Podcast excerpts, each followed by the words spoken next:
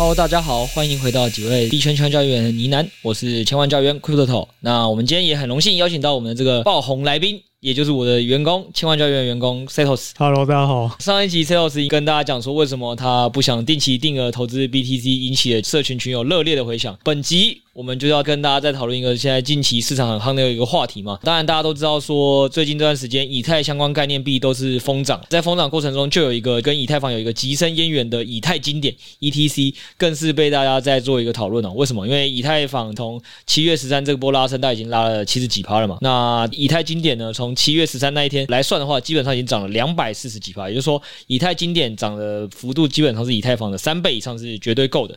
那所以在这时候，大家一定会很好奇说，哎，这个以太经典到底是什么，对吧？还有这个以太经典都长成这样了，那它到底是不是背后有什么值得投资的亮点？现在这个时间点该不该进场？所以这就是我们今天的一个讨论的重点。那待会就会先由 Setos 来跟大家介绍一下，说那以太经典大概到底是什么？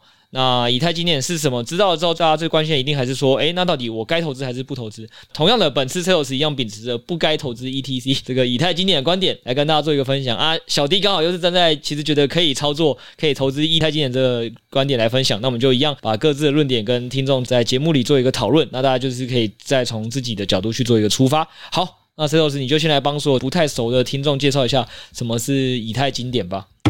好，开始之前呢，我们先用三十秒推广一款非常实用的 APP，也就是 FTX 啦。没错，就是我们龙头交易所 FTX Pro 它所推出的加密货币钱包了。目前全币别一万 U 以下都享有八趴利息。假设你有一万 U 的稳定币，一年就多了八百 U，一个月相当于多两千块的加菜金哦。比起熊市瞎折腾的躺着领利息，也是一种选择哦。那目前因为 FTX 和 FTX Pro 两者已经完成串接了，现在申请的话可以共用账户，所以你平时可以收利息。那你需要交易的时候再拿出来做交易，随存随取，不需锁仓哦。那我目前有一个特殊优惠。KYC 完就会空投五 U 到你的账户，注册链接就放在下方啦，提供给所有需要的朋友。哇，又要来黑了，每次都要来黑一个代币。好，那先简单介绍一下 ETC 这个代币是什么好了。那可能大家常看这种中文的话，它都会翻译叫做以太经典。你看它英文就是 Ethereum Classic，那到底在经典个什么东西哦？就是简单跟大家讲一个最简述的这种版本啊，就是这个要回溯到好几年前啊，什么以太坊刚诞生那个时候。那因为当时那个时候的以太坊有一个募资的专案被骇客窃取了，那个专案呢，当时占了整个以太坊的十四 percent 的份额，所以大家可以想象是非常严重的一件历史事件哦。所以那怎么办呢？这时候有十四趴的资金被受影响了。那这时候以太坊才刚诞生，还在摸索中，学习前进。所以这时候这个社群就站了两派了。以太坊有一边的人说：“哦，我们要分叉一条新的以太链，然后把这个糟糕的历史给覆盖过去。”那另一派的人呢，他就会站在这种尊重 code 的观点，他们就会说：“Code is law。”那我们要尊重代码，只要代码写的就是对的，即便他是骇客，他也是用代码去取得的嘛。所以这时候就站两边了。那大家都知道，后来就是 V 神他选择了他要分叉一个新的以太坊出来，也就是我们现在看到的这个以太坊了。那旧的那个以太坊呢，就被改名称作为 Ethereum Classic ETC，也就是我们今天要探讨的这个代币了。那也是因为当时呢，V 神他战队说他要分叉出来做这个新的以太坊这件事情，那让 ETC 上面其实当初的这些以太坊核心开发成员就跟着 V 神一起站队，一起跳过去来开发这个新的以太坊。所以呢，到后来其实 ETC 上面是没有太多的生态性去建设的，只能说为什么他当初会留下来呢？这边也简单跟大家讲一下，他当初会留下来原因是因为这个 ETC 呢。他当初在这个事件过去之后呢，没想到还是有矿机在挖它嘛，然后交易所还是持续的在上线，大家就还是持续的在交易它。那既然有需求的话，就会有供给嘛，那所以它市场就是仍然存在着。后来大家就常会笑说什么末日战车啊，它这个涨了，感觉这个币圈就好像突然要来一个下杀了。那所以我们现在回顾来看说，现在 ETC 为什么又要涨了？那我先讲一下我自己的观点，是觉得 ETC，我个人是倾向于不会去操作啊，就我宁愿去操作这些 OP 啊、Matic 这一些。实际上，目前确实都还有许多开发者在做开发这些以太坊相关的生态代币。那我们从一些数据面来看，好了，就是哦，这次有数据面了，我还以为你要跟之前 FTS 那一样，SBF 我爸爸，V 神站队哪我就投哪。诶 V 神当然站队这件事情相当重要。你看他挑到新的以太坊，那旧的以太坊这边到底是谁还在维护，谁来开发？显然这边的生态是很不够的嘛。那我们先从这个安全性来讲好了。好的，ETC 呢，过去其实都一直被大家诟病哦，它的安全性不够，原因是因为它相当容易遭到这个所谓五十一趴的攻击啊，双花攻击。就我可以跟你买东西嘛，然后买完之后，我这样五十一趴攻击就是赖账不付钱。大家听不懂没关系，可以去查一下科普文章，你。查一下 ETC，然后什么五十一趴，你就会找到很多新闻了。最严重的时候呢，二零二零年八月的时候，这一条区块链被攻击了三次了。你可以想象这是一件多么夸张的事情。就我闯进一间银行，然后改写它的账簿，把我的存款里面多加一个零，大概可以想象就是这个情况。所以第一点，我们都知道它安全性不够嘛。那安全性不够会导致什么问题？导致没有人敢把资产往上面放哦。如果我们去看一下 DeFi Llama 上面的数据，可以看到说，目前 ETC 它上面的 TBL 就是总资产量哦，只有二十三万。那在整个有统计的这个公链里面是排第一百零八名的，敬佩莫作。一百零八名，我想听众也没什么 feel 啦。这样讲好了，它到底跟你现在心里的神 V 神的以太坊到底差异有多大？不到以太坊千分之一的量，对，就一咪咪一咪咪而已。那大约是。Avalanche 还有 Solana 的千分之一，刚好在这一批明星公链里的千分之一而已。对，这点我本身蛮支持你，就是说不单只是说它的数值现在小，因为有的可以这样讲嘛，哎，我现在数值小，只是因为我未来还很有期待感跟成长感嘛。啊，你第一个讲的说一个链被攻击了这么多次，谁敢安心的在上面开发，跟谁敢安心的把资产存给你嘛，对吧？所以一个平台如果连自己的安全性都控制不了，就很难发展它自己的生态系。没错，没错，这个是真的可以理解了。就是大家会有这种信用的疑虑的地方，是很难有生态去建设起来的。我觉得这个可能很像很多这种发展程度还没有那么好的国家，彼此没有信任的话，大家又不愿意把钱放进来嘛，那当然发展起来速度就慢了。这个我觉得认同，对啊，不可能会把钱放在一间你都觉得钱可能会不见的银行。对对对，所以就是很明显说它的安全性不足，就威胁到它本身存在的意义了嘛。你想想看，为什么现在大家要用以太坊？诶，因为以太坊我们还讲得出它的基本价值吗？它可以拿来做一些 DeFi 的操作啊，我们可以拿它来做投资，我们也可以拿它来做 NFT，我们也可以拿它来做到。讲起来，它是真的有一些基本的实用价值在的，但是 ETC 很显然目前并没有。而且支持这个实用价值的原因，就是以太坊的去中心化程度相对高非常多。哎，没错。就是被你该讲骇客执行这双花攻击的难度就会非常难，而且这个基本上就是正向螺旋跟逆向螺旋，就是你市值越大，就越难有人有办法去控制你这间公司的，不论是它未来 POS 的股权，还是就是 POW 的矿机，你要去掌握算力，其实都很难嘛。市值大就是正义，基本上可以下这么一个结论，就是市值大是一个很大的先进者优势的护城河。那看起来 ETC 在过去这段时间，同样跟以太坊发展的这五六年，没有把自己养到足够大。所以在基本面的发展上，确实是就很没有优势。所以你现在就是同意我的观点了？没关系，你先继续讲完，因为我觉得你这是有进步，就是前面讲的观点都让人觉得，哎，就是很 OK，很 OK，真的没有想要反驳，然后也觉得没什么好提醒。同意吗？好，OK OK，好，我们继续往下面。好，我们刚刚都知道说它的 TBL 不到以太坊千分之一的量，那我们拿它去跟市值来做个对比好了。ETC 目前市值大概是以太坊的四十分之一。那你想一下这件事情是不是就有点高估的意味在里面？诶，TVL 不到千分之一，但是市值有四十分之一，那是不是市值这边？可能有一些高估的情形呢，这就是我想要提出的，就是你觉得它贵了啦，从未来价值成长性你也看不到。嗯，那那有人家一种讲法，就是台股投资有低基期嘛，就我们前面也跟大家讲，就是说如果有些东西是，诶，虽然它价值没那么好，但如果它是被低估，那未来还有成长性，你就可以投投看。结果你还觉得根本被异常高估，诶，就是它价格还只有以太的四十分之一，不够便宜，所以你也不可能就是期待用低基期这个方法去投资。没错，没错。哎呦，看来已经又把我跟你 BTC 那期的论点，还有。包括 Web 税十九间公司的基本面分析的一些精华都有融入到，目前听起来毫无破绽哦，毫无破绽。好，继续，我们再继续。我们这边都是从投资人的角度来看的嘛。那我们想一下，区块链要运行，它需要谁来运作？它需要矿工。那今天矿工心里在想什么呢？所以我们可以去看一下。这个调查报告啊，是我们的呢喃猫研究员 Tony 哥他去统计的。他做了一份研究报告，然后去看一下说，目前这些 POW 挖矿的营收状况。那显然，根据统计结果，目前以太坊占据了这个 POW 挖矿的市场的收入百分之九十六 percent。那与之相较呢，ETC 只占了两 percent。也就是说，ETC 在矿工界来讲，目前来讲是不足挂齿的。那当然，矿工也会想说，哦。那既然你今天以太坊不跟我玩这个 POW，那好啊，我来扶持这个 ETC 嘛。我只要想办法让大家来买 ETC 的话，我产出来这些矿币就还有一些价值，有人愿意买它吗？对，有人就这么想了嘛。目前全球矿机的第一品牌蚂蚁矿机哦，他们就喊话说，他们要在 ETC 身上投入一千万美元，拿去支持 ETC 它上面的生态发展。不过你想想看，这个代币它现在市值多少？四十亿美元。然后你说你要投入一千万美元，然后来扶持它的生态发展。那个比值好像一比四百啊，有点想拉也拉不太起来啊，那种感觉。了解，你就说，总之本身自己原本在原发展的团队的价值就已经不好建立起来，然后现在外部要协助他的角色可能有两个嘛，一个就是一样是在卖矿机的这个产业的支持者，但他只投了一千万。你觉得现在有些人，包括这次有人在吹这个上涨论述里，就有讲到说是因为蚂蚁矿机未来要扶持他，但你会觉得说这个东西其实根本就只是来发一个新闻稿而已，因为一千万就是实际上对。一个生态系影响不大，除非他未来有机会投入更多钱，这是一个。第二个点，你是说那个矿工收入的角度，这个可能刚才 Sales 在讲的，我相信是如果是老听众或者是对圈内比较了解的都知道，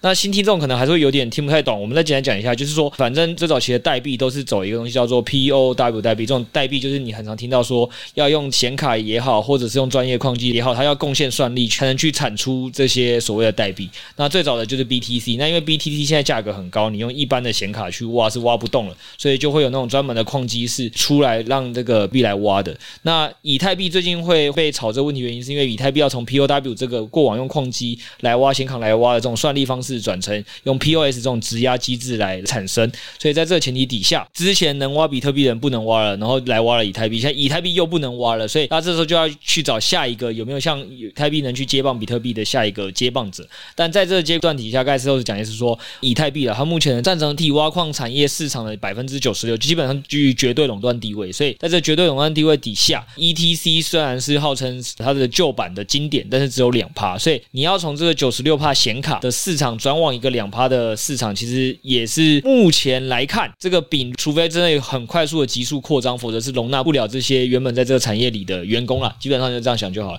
刚刚一个讲的是股东蚂蚁矿机这个品牌要来投资，但投资的金额不够，所以无法创造足够就业机会。员工想要换工作，但是现在其他公司没办法容。纳这么多员工，所以基本上也会有很多员工会失业。在这些前提底下，就是无一个面向让你觉得 ETC 经典有值得往前，然后值得被你投资埋伏的一个潜力在。所以你这次一样是不底仓不抄底。应该说，真的要操作的话，我觉得以太坊还是蛮有未来。你说以太坊蛮有未来，还是以太经典？以太坊。那如果真的要操作的话，我应该。会选择目前仍然正在开发、正在建设的那些项目哦，就是你是说这次以太坊的这些概念币涨，你是就认同的，然后投资以太坊本身 maybe 都是你可以评估的，对，但就是不包含 ETC，对，因为你这种还在开发的东西，就会一直有新的话题可以炒作啊。那 ETC 都几年了，你要它炒作什么东西，也没有人在帮它升级，难怪你上次会凑 BTC 嘛，你这个就很明显是人家在讲的啊，ETH mass 主义。人家说比特为什么能处于老大地位，然后不败地位，就是那句话嘛，Code is everything，就是 Code 代表法律，它不变，所以它应万变。大家觉得最终极的不变，就代表了终极的能适应任何环境。但是另外一派的认定是没有，你要终极的一直改变，一直调整，只有成长能确保你更好的明天。所以你就可以想象成一派是公务体系派，一派是这个创业明天会更好派。基本上是这样，你在讲的就是 ETH，它是一个会越来越好的一个生态系，所以你就可以对它有所期待。然后它上面那些基建也都可能会加深这个生态系变得更好，所以整体只要它持续的有在前进、有在发展，所以它本来的市值跟产值就会有所期待，可以成长。嗯，没错，就是它成长性是很令人期待的。好，我们在这几次的这个币值的投资讨论时候，顺便看懂了你的人生观。好，那今天就录到这边。没有，很好啦。我基本上没有想要从你任何题的面向的数字里从里面反驳，但是我基本上会觉得说，基本上也都是带回从你刚才讲的这些东西来去讲说同样的东西，但是你可以从不同的面向来看。我当然不会讲说什么呃生态不足，TVL 二十三万这个代表它有无限成长可能了。讲这种干话就不是乐观的人啊，这杯水半满；悲观的人这杯水半空。这个我倒是不至于这样讲啦。那我们就直接来一个嘛，就是你刚才那个听起来无懈可击啊。以这个生态性的角度来说，它的 TVL 只有二十三万，排一百零八名，然后什么把这个一流公链的千分之一，然后又很贵，对吧？嗯，没有生态，听起来完全不 make sense，然后不想买。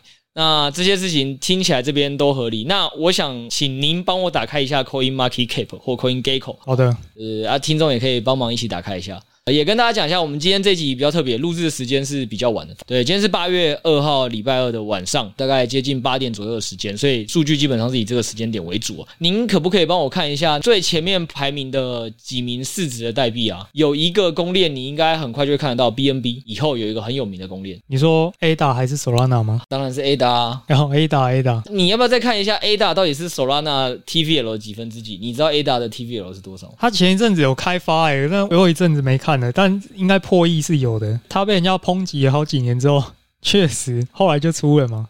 哎，现在不到一亿九千万，排名第八，是不是明显比你的 Solana 跟 Avalanche 来讲，也都很明确的 TVL 更差？是这样讲没错，对，开发进程也慢吧。相对于 Avalanche 跟 Solana 的一系列的消息，它基本上逻辑是同样的啊。ADA 也是跟 ETC 一样，算是很早以前的主流了，第一批的公链还活到现在的。嗯，对，所以我要讲的还是那一句老话，就是我觉得币圈还是有很多的东西没有单纯有办法用基本面来看。如果你不信的话，我们来跟你举更多例子。你再帮我往下，帮你念几个可能都很难解释的。请问狗狗币现在排名第几？十一名哦。好，那你再帮我看看十四名，你现在看到那个币叫什么啊？十三，虚吧。柴犬，柴犬币，好，再帮我看一下，应该有一个二十一名的叫什么？确定诶，莱特币就对了，第二十二名。哦，你看的是 CoinGecko 啦，二十二名莱特币，我这边 Coin Market Cap 是二十一名。你有没有发现这几个币有很多的特性都跟我们今天讲的这个 ETC 没有差别？就是他们都是上古时代的老主流币。如果所有的听众有听过我们新手系列，应该都有记得听过我讲过，我会把投资加密货币最简单的时候先切分成七大赛道跟七大产业。嗯，有一个大赛道，我基本上独立于 GameFi 之外，独立于 NFT 之外，独立于 DeFi 之外，公链之外吧。我叫他们什么？我叫他们老主流币。没有啊，那狗狗币那时候分在民营币吧？哦，对对对，狗狗币分在民营币啦。但我要讲的是，你要说狗狗币会变民营币，原因是因为它这次加上了马一龙眷顾它属性嘛。扣除这个之前，它也是最早一批老主流币。狗狗币也是二零一三年代币嘛。那这些代币都很简单，原因是光看它身份有没有老这个字，古不古老，基本上可以看一个东西就还蛮蛮明确的。他如果身上带有着 POW 的血液基本上都蛮古老的，这是最早期跟比特币那个时代的区块链技术就发展出来的，要不然也不会以太坊要从 POW 转成 POS 要这么长。因为最早期的区块链技术就是 POW，后来才有比较多人崇尚了 POS 这个机制。那你从不论狗狗币来讲，ADA 来讲，柴犬币来讲，莱特币来讲，我要讲一个重点是，这些老主流币也几乎都有搭配民营的属性。ADA 的支持者超级多嘛，才会导致说它现在你会觉得它实用性比手拉拿或 Avalanche 那些听起来它稍微没有名，但实际上市值到底是谁比较前面？然后狗狗币也是嘛，你可以告诉我狗狗币的实际功用，目前对你来讲有什么吗？你知道它其实也是 TVL 界排名跟 ETC 差不多的吗？它可以上太空啊，对啊，你可以跟伊朗马斯克买那些什么上卫星，现在是不是可以用狗狗币买啊？可以可以可以，对啊，我们胸怀远大。对，我们看的是太空柴犬币，柴犬币吗？可爱，莱特币，莱特币。好了，我要讲了，就是应该这些都赢过你看过。哎，不好意思哦，FTS 在这些币的下面。这个对，然后你应该也几乎找不到任何一个 DeFi 在他们上面。DeFi 啊，Uniswap 在这里。大声念出它排名，二十五名。Chainlink 二十六名。那 GameFi 你也找不到比他们前面的吧？Ape 现在应该已经在他们下面，我印象中。三十四了，所以再次跟大家要强调一个东西是这样：选对产业、选对职业很重要，好不好？我们之前一直跟大家讲的，产业会决定你的职涯薪水的天花板。你很多工作，比如说餐饮业的主管，可能高阶主管哦，可能还输某些科技业半导体的中位数，他们今年中位数大概是很多在两三百万以上。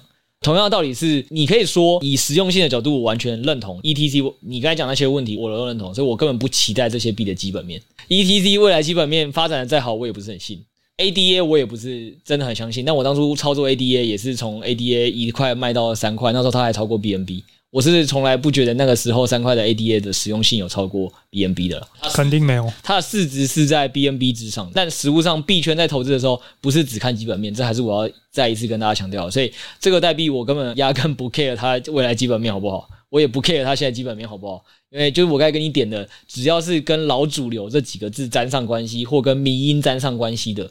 基本上它的市值一定都有过被高估这件事情。所以 ETC 已经被归类在迷因了。哎，你觉得它难道真的没有迷因属性吗？它迷因属性多少散布？你想到以太经典，你通常会讲什么？末日战车。然后还有人家讲的嘛，Code is everything 嘛，这一派也是有嘛。你懂我意思吗？就是它要能被散布的迷因也够多了吧？嗯，你你要讨论 ETC，基本上你去任何一个加密货币群，只要问 ETC，大家就算不懂它这一讲什么，大家就说哦，那不就是末日战车吗？那不就是以太经典吗？啊，那不就是一个被低神放弃的币？也就一堆迷因梗可以讲，所以迷因好散布。然后老主流的有一个好处，你知道是什么吗？就是支持它的用户特别的多。因为加密货币有一个问题是这样，你有几万种很新的货币在冒出，全世界的人不论是牛市还是熊市，你都要想办法吸人眼球。没错，但是这些老品牌之所以强大。就是你再也不用去想说 LTC、ETC、ADA，我还要跟人家介绍说，哎，你你有听过这个货币吗？没有听过，但听起来不错，对吧？你不用那样跟他讲，你只要说，哎，这个币可能放在很多人自选名单，然后只要主力稍微一把它往上一拉，拉上去之后就会有大家认识的，对对，直接会在群主就问说，哎，不好意思，那个币不是已经八年没有动作了吗？为什么它现在又涨了？大家知道原因吗？是不是对于主力来讲，它是一个不用有基本面，但是是一个主力很好划线跟操作的一个币？它能画线，能操作，好散布，没有基本面的一个另外一个，我跟你讲过最大的好处是什么？价格跟价值脱钩再远都没差。你可以说，你可以很认真去算某一条公链它现在估值多少嘛，DeFi 估值多少嘛，对吧？然后再去算说，那你到底要给它几倍嘛？你可以这样想嘛。那一百倍、两百倍、三百倍，总会有一个你自己心里觉得不舒服的倍数。就像其实你对以太经典这些币，你可能会觉得这这太离谱了吧？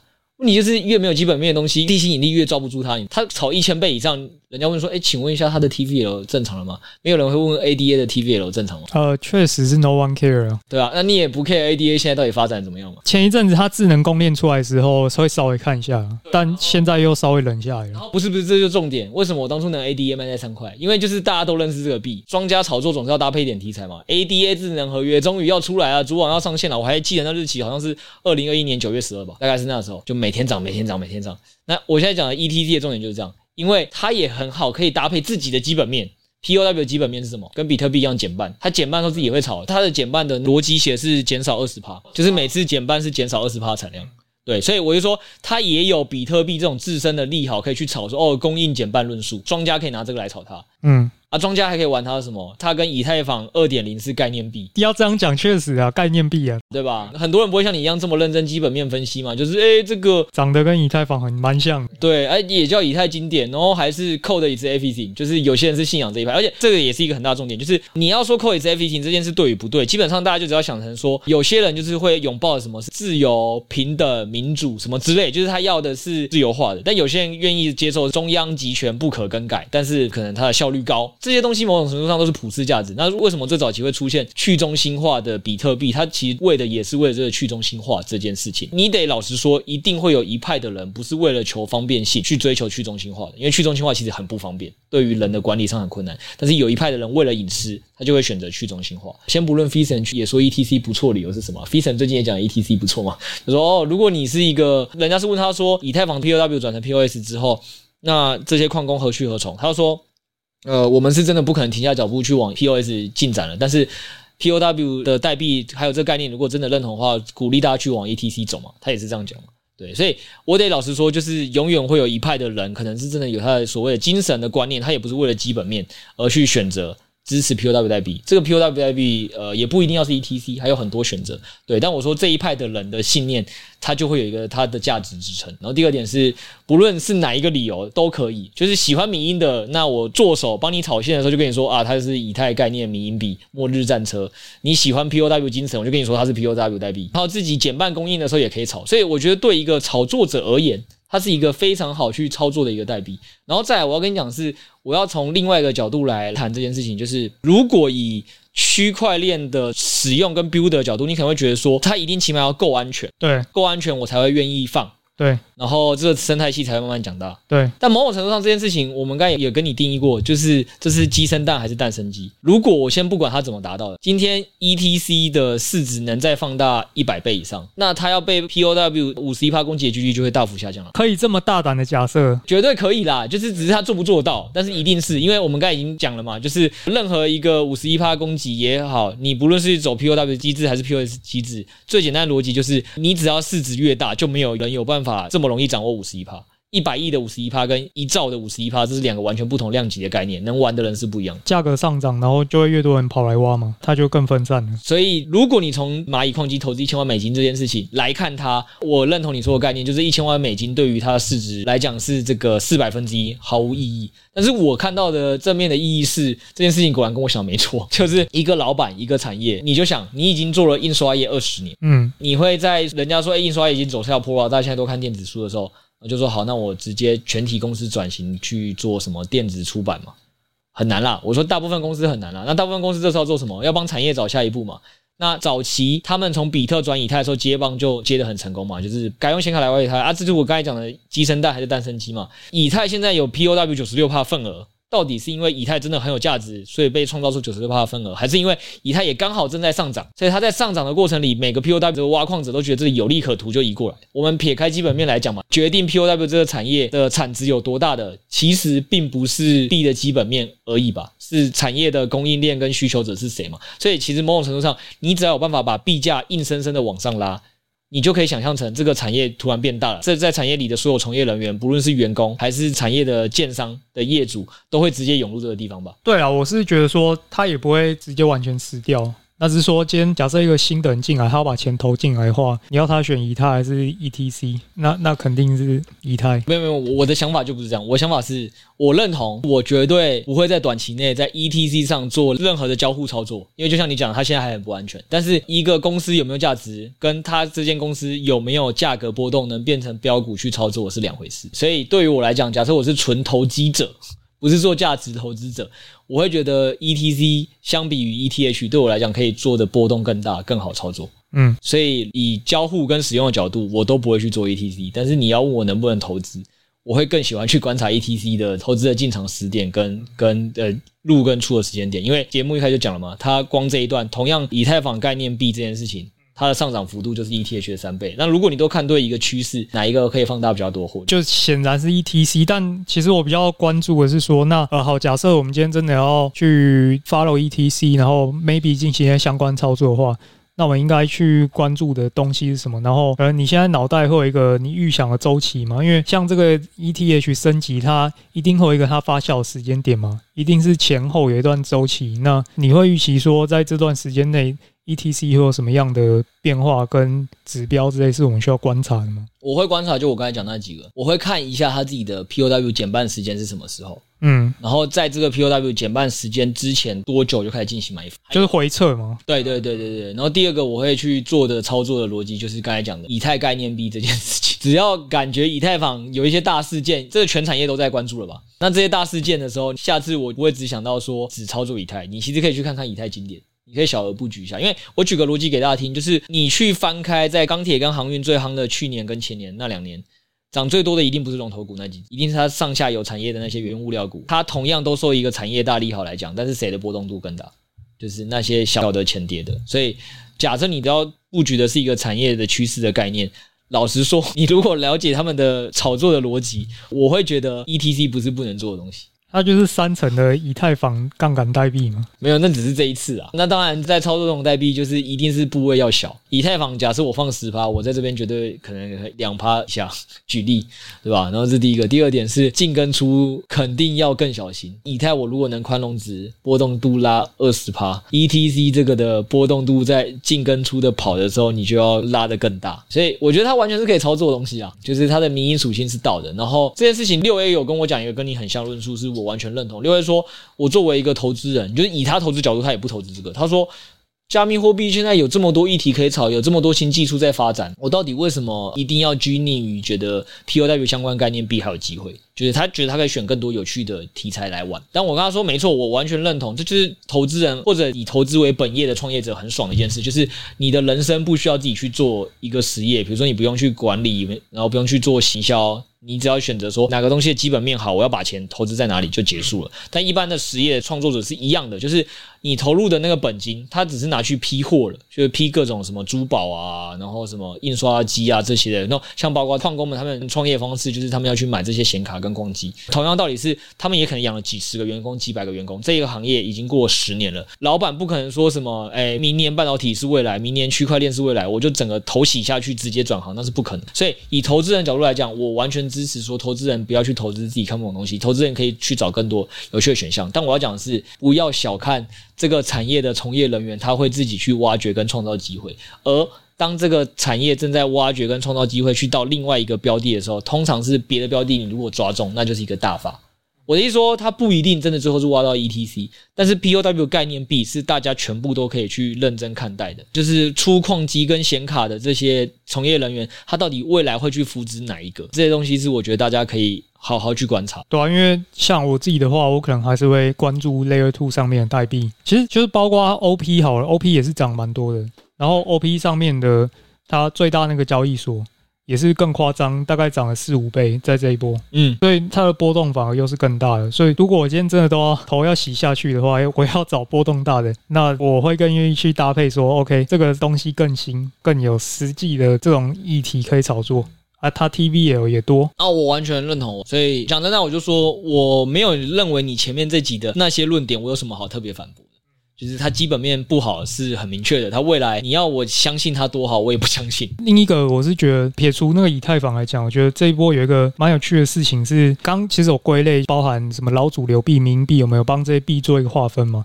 那显然在熊市的时候，老主流跟这些 DeFi 代币好像却有点像股票会讲防守型股票吗？你不要告诉我它什么抗跌的那种防守型股票。对啊。就是他们确实是市值排名上面比较没有被洗下去的，啊，是没错，而且还有可能逆势回升嘛。对，而且你发现这一阵子没有人在谈 GameFi 了，没有人在谈 NFT 了，突然这些 DeFi，尤其是老 DeFi 又冒出头来，开始在做一些建设了。对，这这是真的。但为什么我刚才说我希望你不要讲这个原因，是因为你上级 BTC。